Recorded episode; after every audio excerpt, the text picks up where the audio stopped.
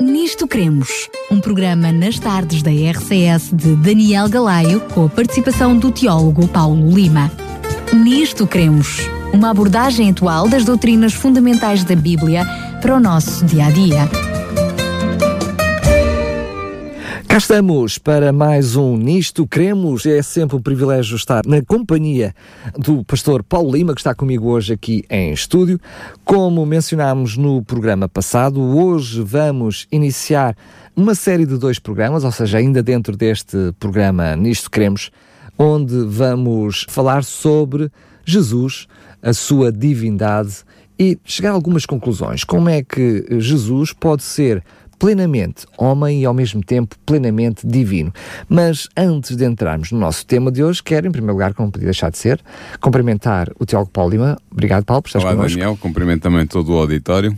É um prazer estar contigo. E, E, com como- eles. É verdade. E como uh, também temos feito nos programas anteriores, também neste temos uma revista para oferecer que tem como artigo de fundo precisamente a temática que lhe trazemos no programa de hoje. Por isso, se quiser receber gratuitamente esta revista, entre desde já em contacto connosco para o 219 10 63 10, 219 10 63 10 e teremos todo o prazer de lhe enviar gratuitamente esta revista para a sua casa, para que assim comodamente possa ler e estudar e aprofundar mais estas temáticas. O título da revista que deve solicitar é O Filho de Deus, a Divindade de Jesus. É precisamente o título da capa desta revista para que depois possa ser identificada pela Raquel, que certamente com muita simpatia irá receber o seu contacto. Vou dar mais uma vez o telefone 219 10 63 10. Agora sim, vamos começar o tema de hoje, em que Paulo acredito claramente que seja um dos assuntos, um dos assuntos com mais polémica ao longo da história Sim, é bíblica, verdade. a divindade de Deus, até porque A divindade de Jesus, a divindade de Jesus, eh, obrigado pela correção, até porque humanamente, como humanos, é muito difícil perceber qualquer assunto que tenha a ver com a divindade, não é? Nós Sim, logo, somos limitados. logo à partida temos de ter esse, esse cuidado de percebermos que somos fini, mentes finitas e que temos dificuldade em compreender perfeitamente eh, o assunto da divindade. Mas a verdade é que entre as diversas heresias que abalaram a Igreja desde a sua fundação, as mais sérias foram certamente, e eu não tenho dúvidas, as que estavam relacionadas com a natureza de Jesus Cristo. Sabes que as discussões ao redor deste tema não só perturbaram a Igreja cristã durante os séculos iniciais, como continuam a perturbá-la hoje. De facto, uma das heresias que surgiu no início do quarto século foi suscitada por Arius, um presbítero da Igreja Alexandria, da Alexandria, era assim que ele se chamava, era o nome dele, Arius. E que aí eh, trouxe os seus seguidores, não é? Sim, o arianismo, o arianismo. o que é que é o arianismo? A doutrina de Arius? Consiste em considerar Jesus como uma mera criatura, negando-lhe assim a posse de uma natureza divina e afirmando que teria havido um tempo na eternidade em que ele não existia.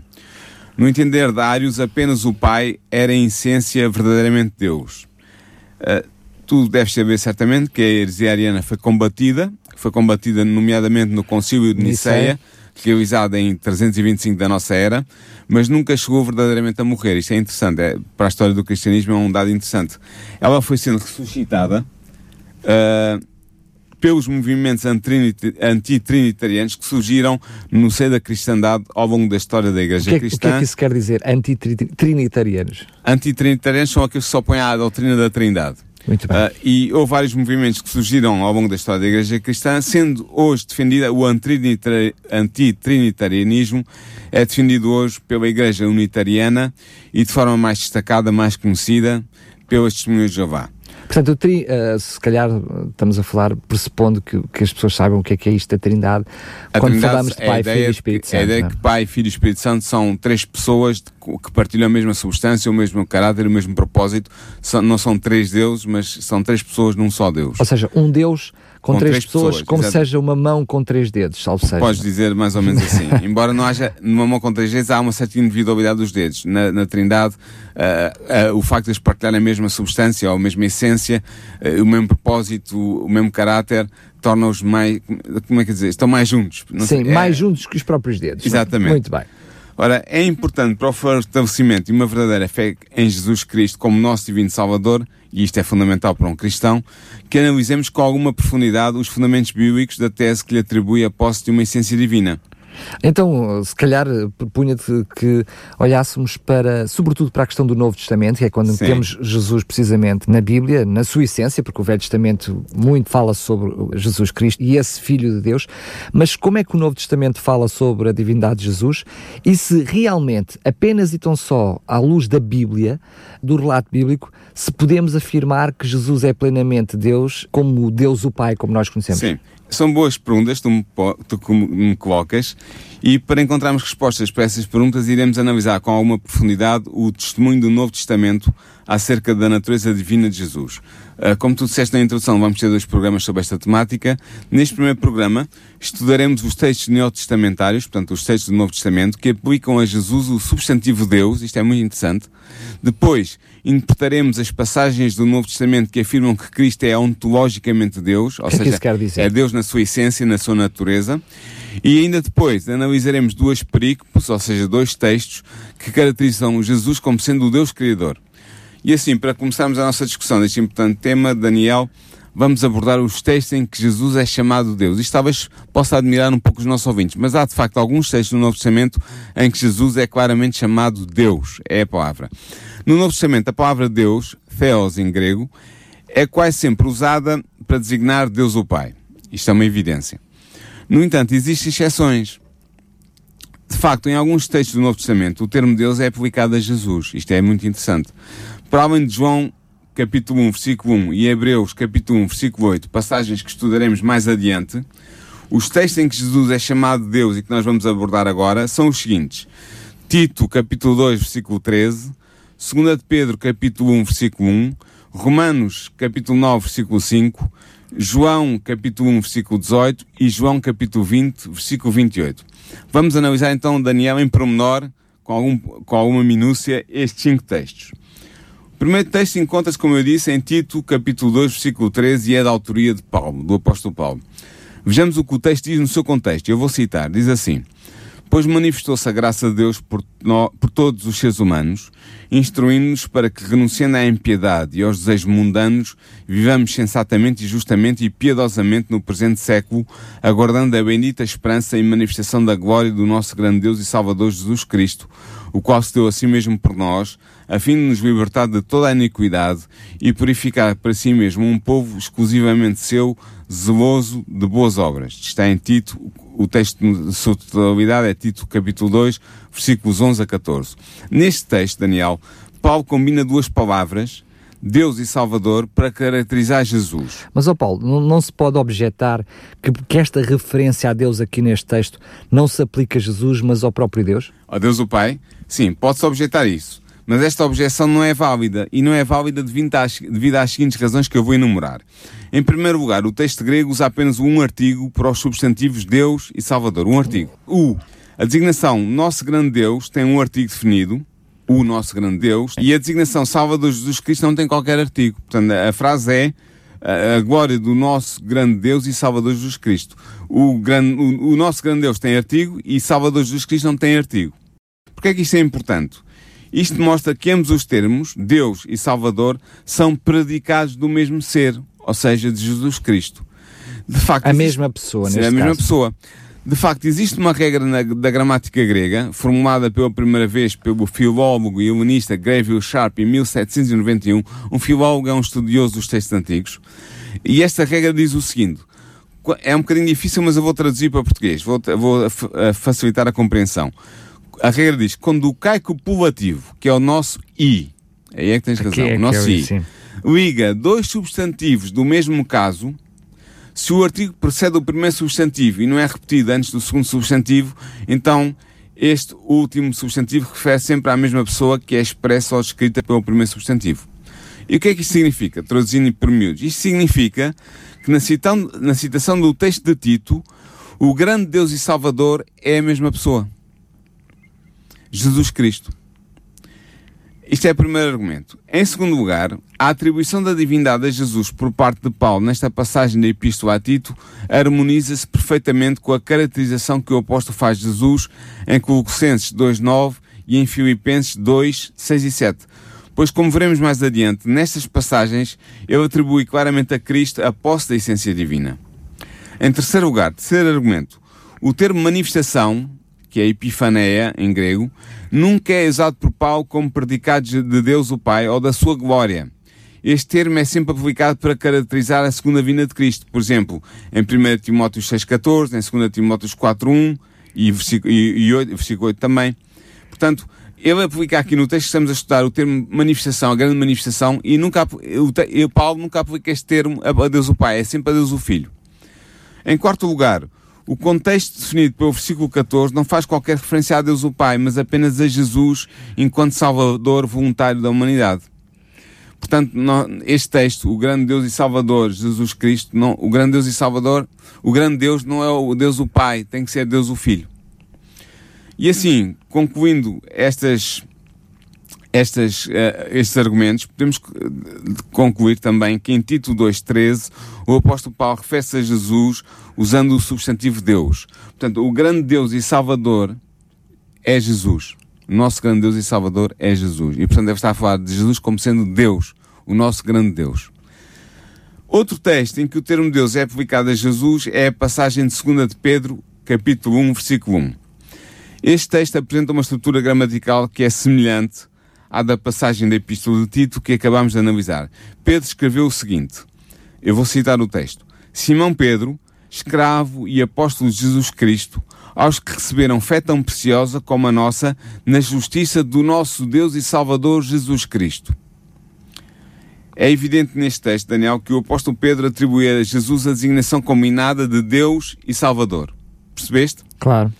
Em termos gramaticais, esta forma de expressão usada por Pedro é semelhante à expressão que vimos ser utilizada por Paulo no texto que falámos ainda há bocadinho. Tito 2.13. Portanto, aplica-se também ao texto de Pedro, que eu acabei de ler, o princípio gramatical grego, que foi enunciado pela primeira vez por Granville Sharp e que referimos anteriormente quando falámos de Tito 2.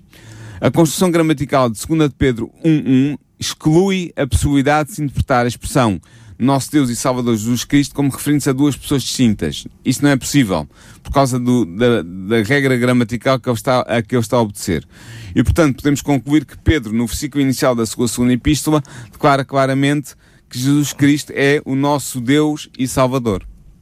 Ok? E já temos então aqui, dois à textos. partida, dois textos com duas personagens diferentes, não é? Dois autores diferentes. O primeiro era de Paulo e o segundo e de era de Pedro. Um terceiro texto ainda, que identifica Jesus como Deus, encontra-se na Epístola aos Romanos, capítulo 9, versículo 5. E o texto diz o seguinte, e eu vou ler. Diz assim, dos quais são os pais, e dos quais é o Cristo, segundo a carne, o qual é sobre todos Deus bendito por todas as eras. Amém. Ora bem, esta passagem contém uma das expressões mais claras da crença de Paulo na divindade de Jesus. Antes de mais, temos de notar que, ao afirmar que Cristo pertence ao povo judeu segundo a carne, Paulo está também a afirmar implicitamente que Cristo não deve todo o seu ser aos seus antepassados judeus, mas tem também uma outra natureza, que não é segundo a carne. Qual é essa natureza? Esta segunda natureza é identificada por Paulo como sendo a natureza divina própria de Cristo, pois este é, nas, suas, nas segundo as suas palavras, Deus bendito por todas as eras. De facto, esta frase é uma afirmação clara da divindade de Jesus, que contrasta com a sua humanidade aludida anteriormente. E assim Paulo afirma claramente que Jesus Cristo, um judeu segundo a carne, é também o Deus bendito por todas as eras. É a expressão que ele utiliza. E essa expressão por todas as eras está, está a falar da eternidade de exatamente, mesmo Deus. É? Exatamente. É? Portanto, o apóstolo estabelece assim uma significativa antítese, ou seja, uma oposição, para que os seus leitores apreendam, compreendam, percebam a totalidade complexa da natureza de Cristo. Mas essa expressão complexa vem aqui uh, uh, mesmo uh, encaixar porque realmente o que torna difícil a nossa compreensão destes textos por nós, seres humanos, é precisamente esta complexidade pertence a uma classe divina que nós, seres humanos, temos dificuldade em entender. Como é que algum ser pode ser este, esta carne plenamente humano, não é? Sim. E ao mesmo tempo plenamente divino. É Exatamente. É difícil. É difícil perceber, mas nós estamos a tentar, uh, estudando a Bíblia, a tentar perceber o máximo que nós podemos. Nota também que neste texto de, de, de, de Romanos, de Paulo, uh, não existe artigo definido antes do substantivo Deus. O facto de que estabelece uma unidade entre os termos Cristo e Deus bendito. Ou seja, quando ele diz dos quais são os pais e dos quais é Cristo segundo a carne, o qual é sobre todos Deus bendito por todas as eras, não há aqui um, um artigo definido antes de Deus. Não, não, é, não está escrito sobre todos o Deus bendito por todas as, sobre todos o Deus bendito. Ou não seja, enquanto nos textos anteriores nós até podíamos, uh, à partida, sem uma análise mais cuidada, poder uh, uh, fazer alguma interrogação se estamos a falar da primeira pessoa, neste aqui não há essa possibilidade porque não, não há artigo, não há artigo antes do substantivo Deus. O só pode ser estabelece uma pessoa. unidade entre os termos Cristo e Claro. os termos Deus bendito. Além de mais, ao afirmar que Jesus é o Deus bendito por todas as eras, é a expressão dele, Paulo não só atribui a Jesus a posse da essência divina, como declara que Jesus é eterno, que Claro. era o que tu estavas a dizer ainda há bocado.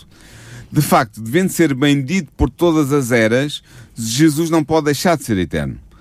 Até- agora há aqui uma, uma contra-argumentação.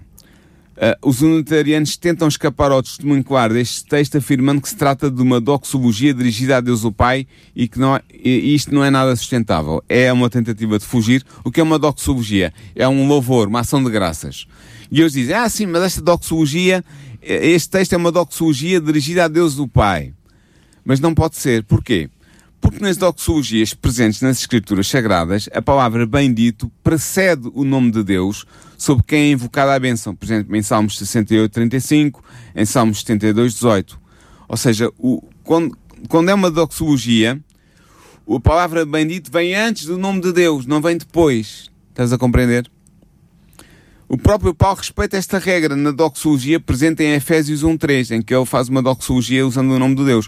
Mas em Romanos 9.5, que estamos a estudar agora, o termo bendito, elogetos, em grego, surge depois do substantivo de Deus.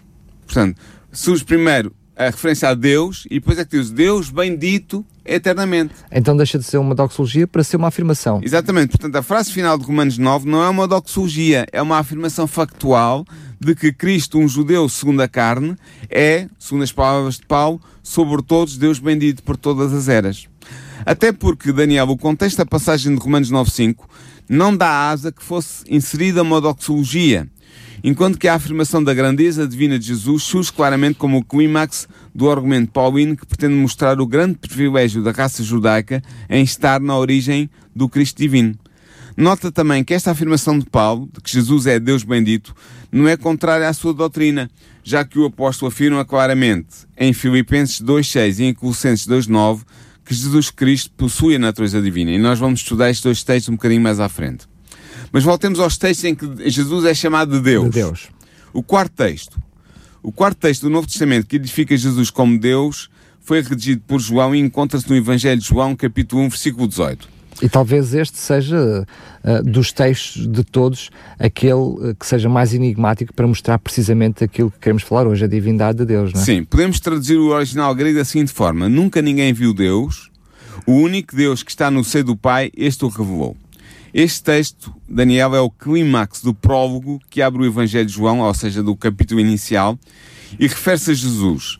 Nota que a tradução que apresentamos tem em linha de conta o facto de que os mais antigos e mais fidedignos manuscritos gregos, em que se baseia o texto crítico do Novo Testamento, apresentarem nesta frase a leitura monogenes theos, único Deus, em vez da leitura monogenes uios, único filho do texto recebido. O texto recebido, que muitas traduções de João Ferreira de Almeida ainda seguem, tem lá o único filho. Mas o texto que nós conhecemos como unigénito, não é? Sim, ao unigênito, ao único filho. Mas o, o texto original grego tinha com toda a certeza monogenes theos, o único Deus.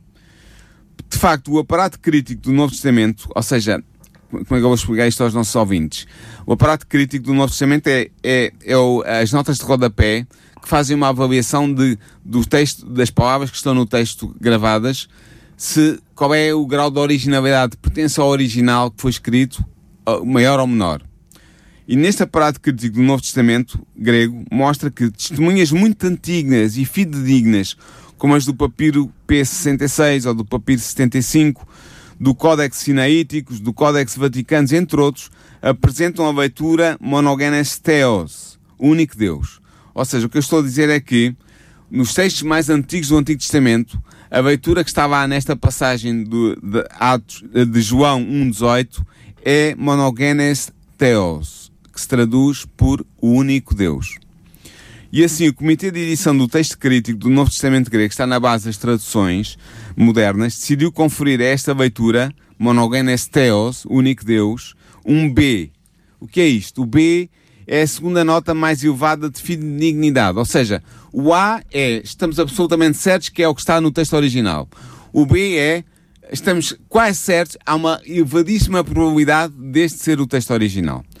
Portanto, também é evidente que a leitura único Deus em João 1.18 vem resumir numa só frase as teses de João 1.1 e de João 1.14, ou seja, que o verbo era Deus e que ele era também o Filho único do Pai.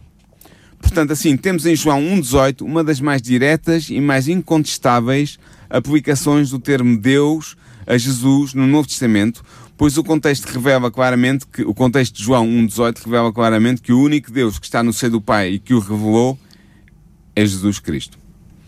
Finalmente, ainda um outro texto em que o termo Deus é publicado a Jesus. É o quinto texto no Novo Testamentário em que isto acontece e encontra-se em João 20, 28. E o texto diz assim: Respondeu Tomé e disse-lhe: Senhor meu e Deus meu. É um texto muito curto, diz apenas isto. Este texto conta-se entre aqueles que mais claramente identificam Jesus como Deus. Convidado a tocar nas feridas de Jesus para abandonar a sua descrença na ressurreição de Cristo, o cético Tomé profere uma forte declaração de fé, confessando Jesus como o seu Senhor e o seu Deus. Note-se, Daniel, que esta confissão de fé foi plenamente aceita por Jesus.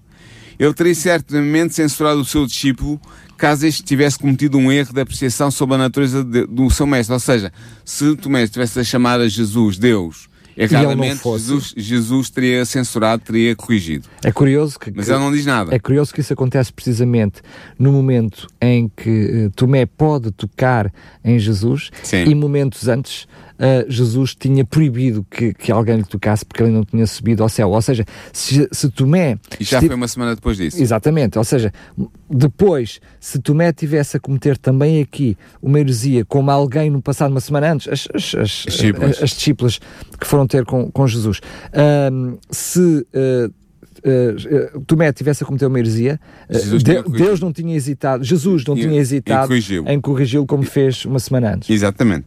Ora, esta confissão do discípulo Tomé é o ponto culminante do Evangelho de João. Note-se que as palavras de Tomé não são uma mera exclamação de surpresa dirigida a Deus o Pai, como pretendem os unitarianos, ou seja, aqueles que são contra a doutrina da Trindade. Dizem, ah, isso, isso uh, Tomé ficou surpreendido, então nessa exclamação de surpresa dirigida a Deus disse isto. Não. Porquê que não? Porque o texto de João deixa claro que o discípulo dirige diretamente a Jesus. Pois Jesus declara que Tomé, uh, João, perdão, declara que Tomé respondeu a Jesus e disse-lhe, a expressão grega é, é eipenautou, disse a Jesus o que lhe ia na alma ao fazer a sua declaração de fé. Portanto, ele não está a falar com Deus.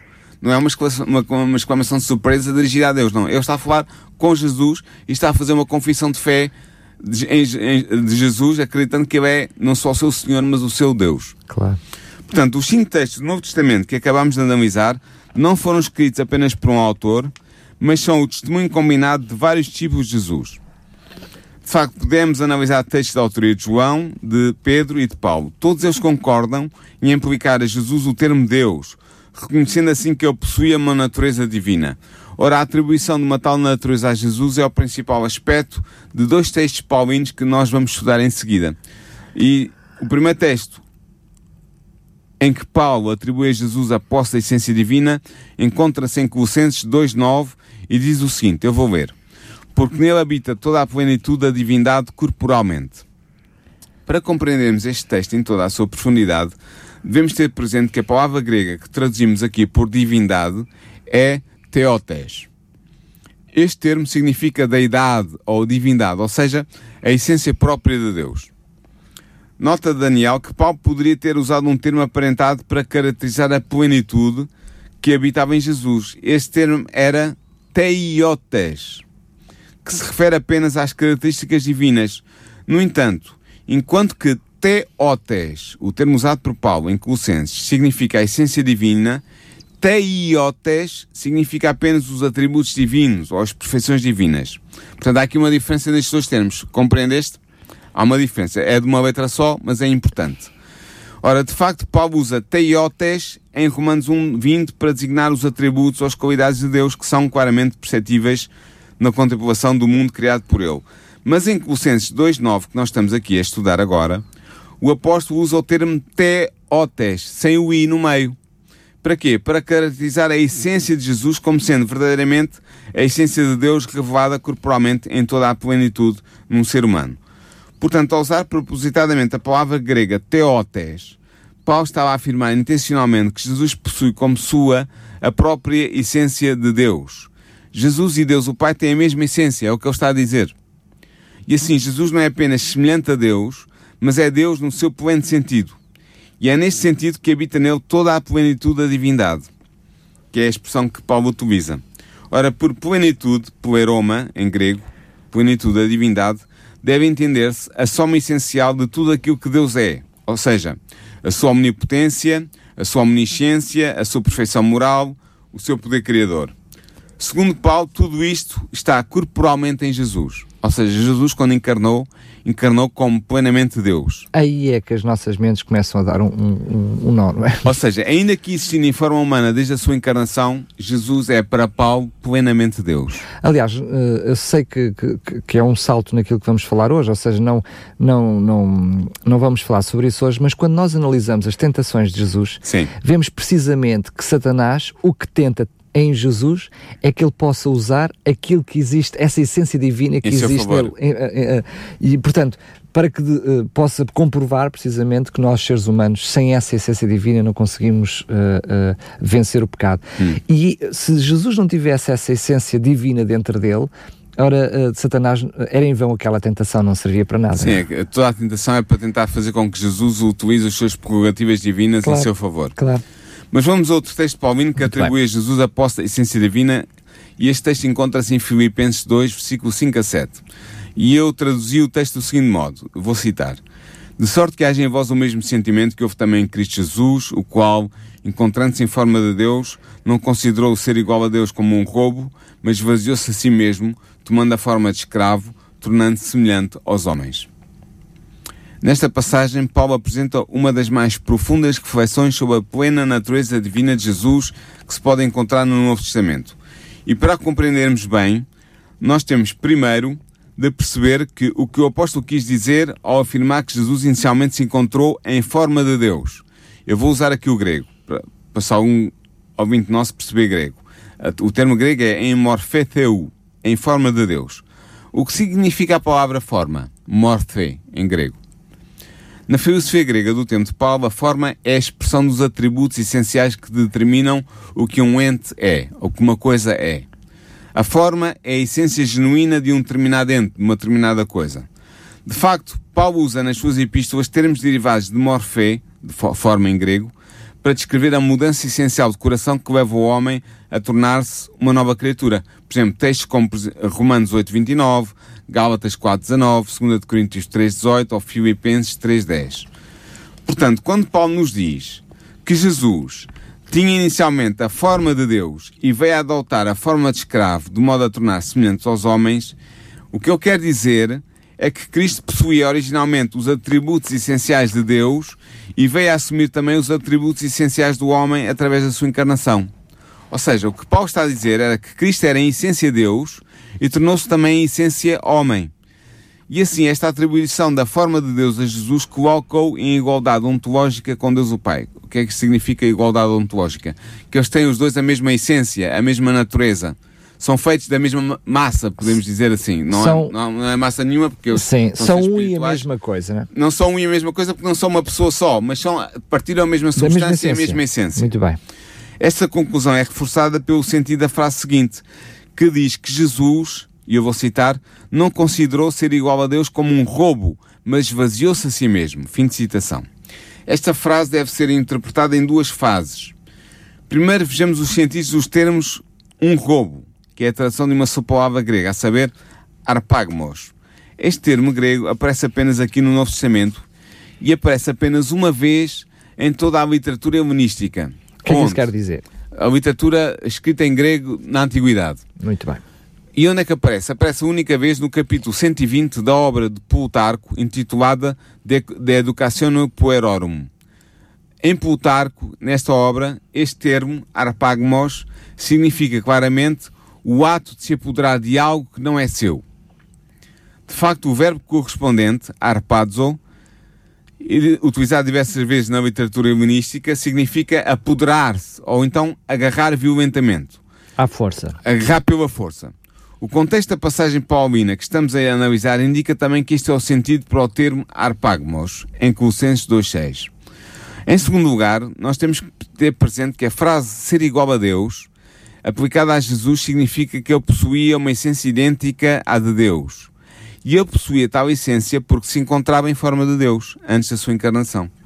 De, é, de pleno direito, sem é, ser usurpado. Exatamente. Assim, Jesus é colocado por Paulo em pé de igualdade com Deus o Pai no que diz respeito ao seu estatuto ontológico, ou seja, ao seu modo de ser.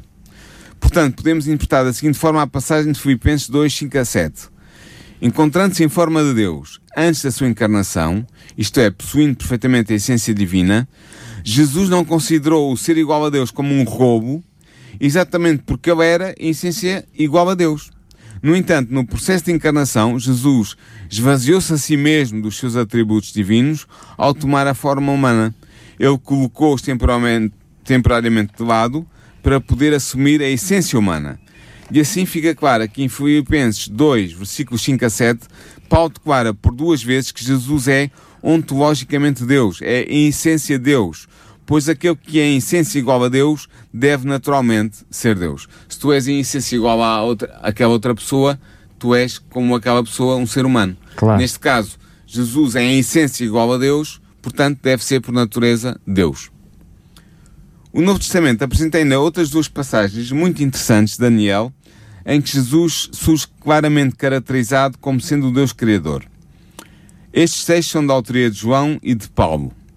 Vejamos primeiro o texto do apóstolo João. Ele faz a sua extraordinária declaração sobre a divindade de Cristo no primeiro versículo do seu Evangelho, que toda a gente tem a certeza que os nossos ouvintes conhecem praticamente qual é este versículo.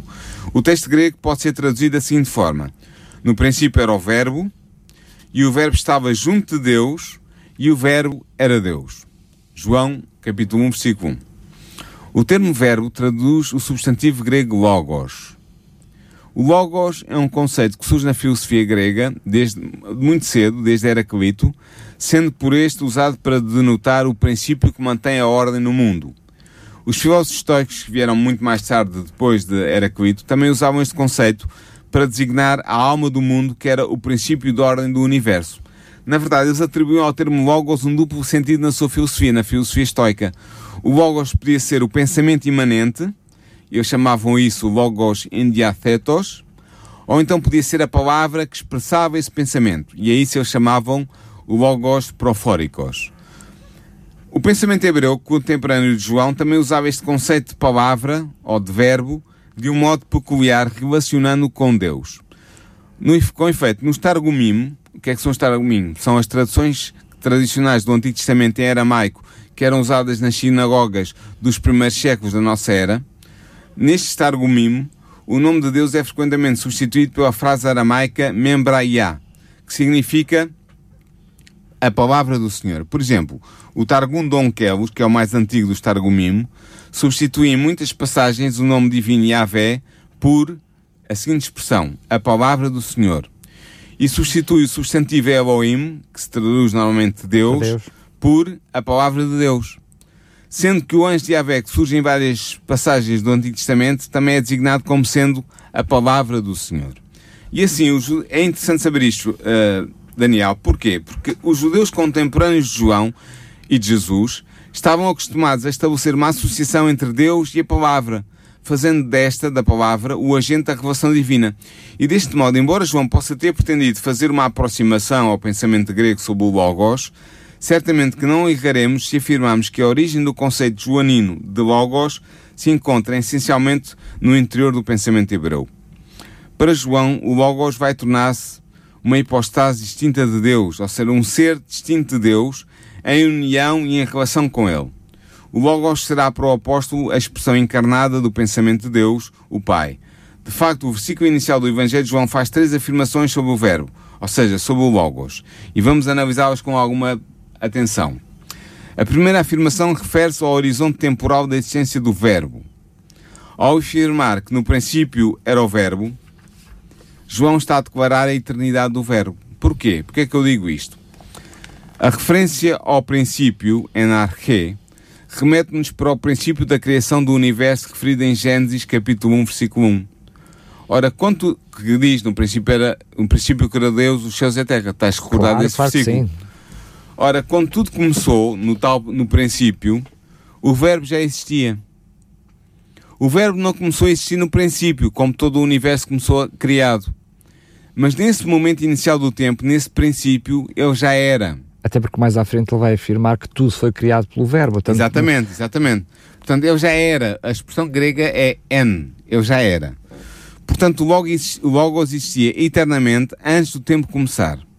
E João afirma aqui, portanto, a contínua, intemporal e ilimitada existência de Jesus antes da sua encarnação. Ele não é uma mera criatura. Jesus não é uma mera criatura, pois ele já existia na, já existia na eternidade antes de qualquer criatura ter sido criada. A segunda afirmação, que eh, em, em João 1, diz respeito à relação do Verbo com Deus. Se o Verbo já existia no princípio, sendo eterno, qual era a sua relação com Deus? Podemos perguntar, não é? Claro, uma pergunta é legítima. João afirma que o Verbo estava junto de Deus. E aqui eu tenho que citar o grego para, para se tornar mais perceptível o que eu quero dizer. A expressão grega era prostonteon. A partícula grega pros implica não apenas a existência de alguém junto de outra pessoa, mas sobretudo a existência de um relacionamento interpessoal entre essas duas pessoas. Há uma relação pessoal entre o Verbo e Deus, segundo o texto do apóstolo João. Logo, o Verbo que está num tal relacionamento com Deus deve ter uma personalidade separada, pois caso contrário não seria possível a existência de um relacionamento interpessoal, ou seja, entre duas pessoas. Dado que o que ficou dito atrás sobre a eternidade do Verbo, podemos concluir que a relação interpessoal que existe entre o Verbo e Deus existe desde a eternidade. O Verbo não está apenas desde a eternidade na presença de Deus, mas está desde sempre estreitamente associado com Deus. Isto é outra verdade que podemos retirar do versículo de João, capítulo 1, versículo 1. A terceira afirmação que este versículo faz tem a ver com a atribuição da essência divina ao Verbo. De facto, o Verbo é distinto de Deus e, no entanto, diz-nos o texto, o Verbo era Deus. Nota, Daniel, que aqui o Verbo não é Deus, o Pai, pois nesse caso teria que existir um artigo definido antes do termo Deus, mas esse artigo não se encontra presente no texto. Também não é dito que o Verbo era apenas um Deus, como dizem alguns, por exemplo, os testemunhos de Jeová, pois estava incompatível com o estrito monoteísmo judeu-cristão. De facto, se o Verbo fosse simplesmente um Deus, como, como a, a versão do Novo Mundo traduz, Então teríamos aqui dois deuses. Exatamente, isso significa- significaria que haveria dois tipos diferentes de Deus.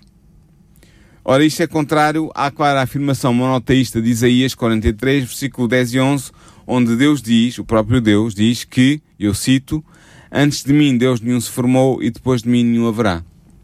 Portanto, não pode haver dois deuses diferentes, com duas, um Deus maior e um Deus menor, um Deus com letra grande e um Deus com letra pequena. Isso não é possível. Na verdade, apesar de não ser usado um artigo definido antes da palavra Deus, esta tem ainda assim um sentido definido. No grego é frequente que a ausência do artigo sirva para enfatizar a qualidade expressa pela palavra que está a ser usada. Neste caso, com esta construção gramatical, João pretende afirmar que o verbo possuía a essência divina, isto é, que ele era Deus como o Pai.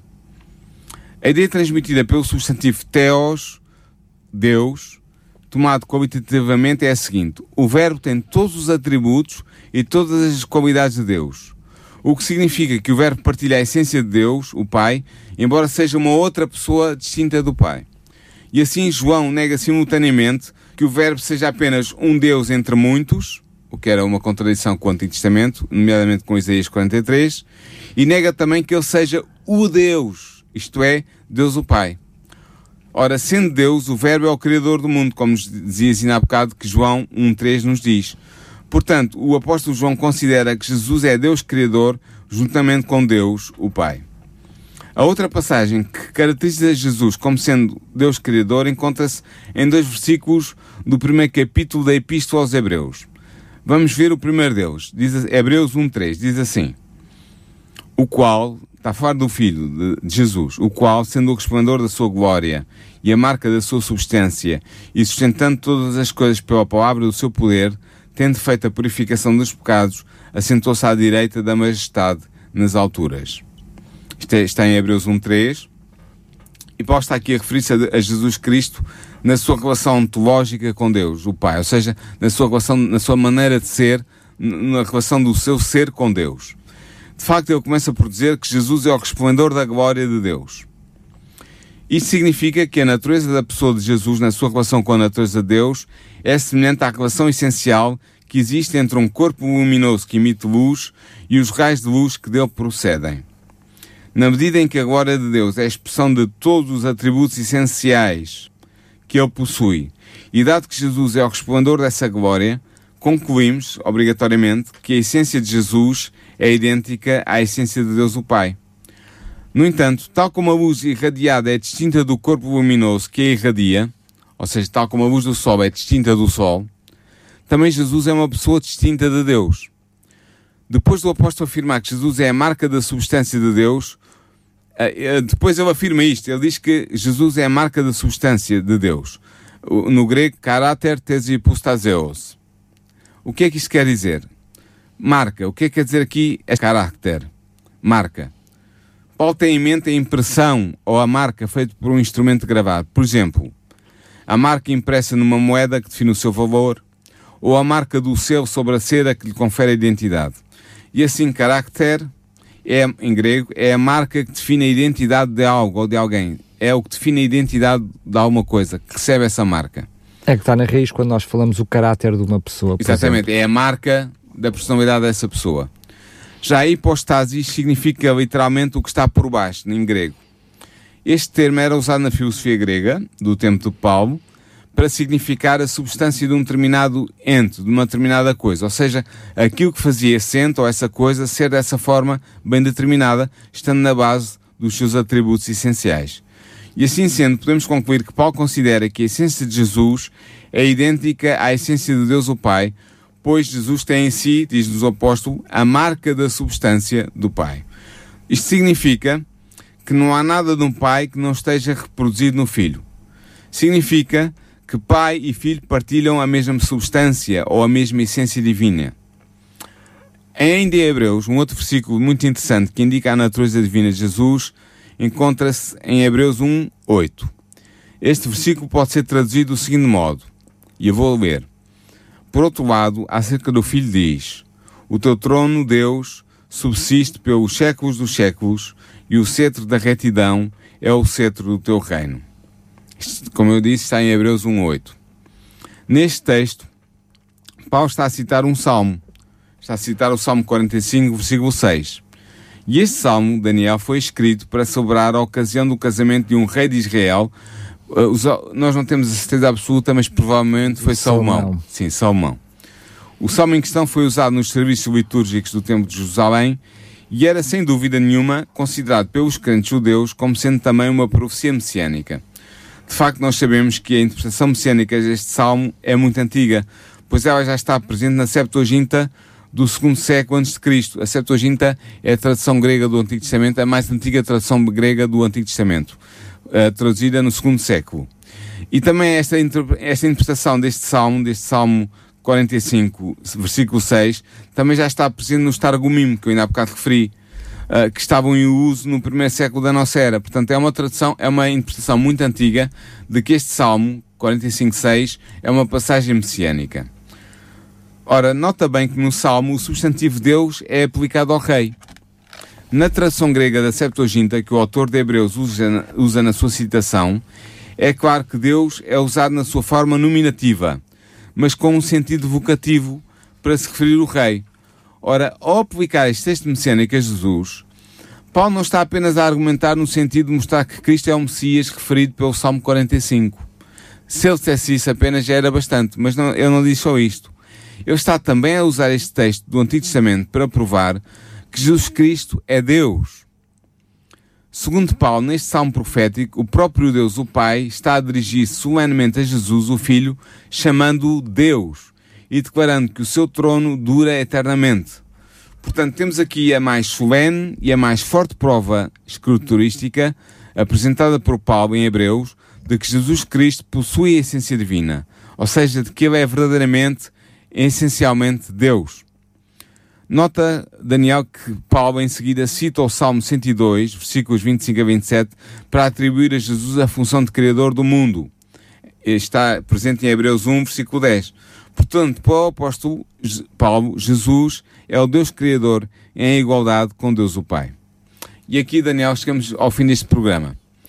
Nós, neste primeiro programa, analisámos os textos do Novo Testamento que atribuem diretamente a Jesus a essência divina. Vimos que Jesus é chamado Deus pelos escritores neotestamentários. Vimos que ele é considerado por Paulo como sendo, em essência, Deus. E vimos também que ele é identificado por João e por Paulo como sendo o Deus Criador em igualdade com Deus o Pai. No próximo programa, eu queria já deixar um, um pequeno vislumbre do próximo programa para os nossos ouvintes. Nós vamos continuar a estudar o testemunho do Novo Testamento sobre a divindade de Jesus, analisando outros textos cruciais, talvez até um bocadinho menos complexos do que estes, mas que mostram também, sem margens para dúvidas, que o Filho de Deus, Jesus Cristo, é plenamente Deus. Muito bem, se por acaso, mesmo depois destas explicações, e há que admitir que quando falamos da essência divina para nós seres humanos é sempre complicado entender e compreender porque a nossa mente é finita, não é? Nós não somos Deus e por isso como Deus entenderíamos bem Deus, não é? Não somos da mesma essência Sim. e por isso como não somos da mesma essência temos dificuldade em entender a plenitude destas coisas. Eu costumo dizer que vamos ter uma eternidade depois quando estivermos no para céu para compreender melhor. melhor estas coisas. Sim. Mas é verdade que temos a Bíblia, eh, esta revelação para uh, não, não, não sermos totalmente ignorantes sobre estes assuntos claro. e por isso fazemos este estudo e tentamos, à luz e só à luz da palavra de Deus, não em aspectos históricos e outras coisas que tais e tradições, mas não apenas naquilo que é o relato bíblico, Exatamente. tentar entender estes assuntos da divindade de Jesus e o próprio também nos deixou algumas imagens e vamos descobrir isso certamente no programa um, que vem. Se ficou com algumas dúvidas, se gostaria de ouvir e reouvir este programa, por favor vá até o nosso podcast, portanto ao nosso site da rádio em radiorcs.pt e no separador programas é só escolher o programa uh, Nisto Queremos e portanto ouvir, reouvir e até pode fazer o download para ouvir comodamente em sua casa, na sua caminhada, enfim, no carro, quando quiser no, um, e no lugar que quiser, ouvir repetidamente estes programas. Se quiser fazer alguma dúvida, uh, se quiser levantar alguma questão, por favor, entre em contato connosco também para programas.radiorcs.pt. Teremos todo o prazer em uh, responder às suas dúvidas e tentar explicar o melhor possível. Mais uma vez, se gostaria também de receber gratuitamente a revista que tem este artigo de fundo uh, para poder ler, enfim, anotar, confirmar por si mesmo o texto bíblico, pode fazê-lo. Uh, enviaremos com toda a certeza e gratuitamente para a sua morada. Basta entrar em contato connosco para o 219 10 63 10 219 10 63 10 e solicitar a revista O Filho de Deus, a Divindade de Jesus. É o título desta revista e nós teremos todo o prazer em enviar gratuitamente e comodamente para a sua casa. Se quiser levantar as instalações da rádio, pode passar também por aqui na Portela de Sintra. Teremos todo o prazer em oferecer-lhe esta revista. Fica a saber mais uma vez que este programa continua. No próximo programa vamos continuar com este assunto. Vamos abordar mais uh, versículos bíblicos para compreender plenamente, ou pelo menos quando possível, é esta, possível. esta história, esta noção da divindade de Jesus. Paulo, mais uma vez quero agradecer-te, uh, trazer-nos um estas explicações, enfim, estes assuntos. Uh, é verdade que uh, a Bíblia foi escrita para que cada um, o mais simples dos mortais, pudesse ler e entender, mas é muito melhor quando podemos ter a ajuda de alguém que pode ir mais longe, estudar, conhecer os textos na sua, na sua origem e assim dar-nos explicações mais complementares. Por isso fica encontro marcado para o próximo programa. para o próximo programa. Mais uma vez, muito obrigado. E contigo. Nisto Cremos, um programa nas tardes da RCS de Daniel Galaio, com a participação do teólogo Paulo Lima. Nisto Cremos, uma abordagem atual das doutrinas fundamentais da Bíblia para o nosso dia a dia.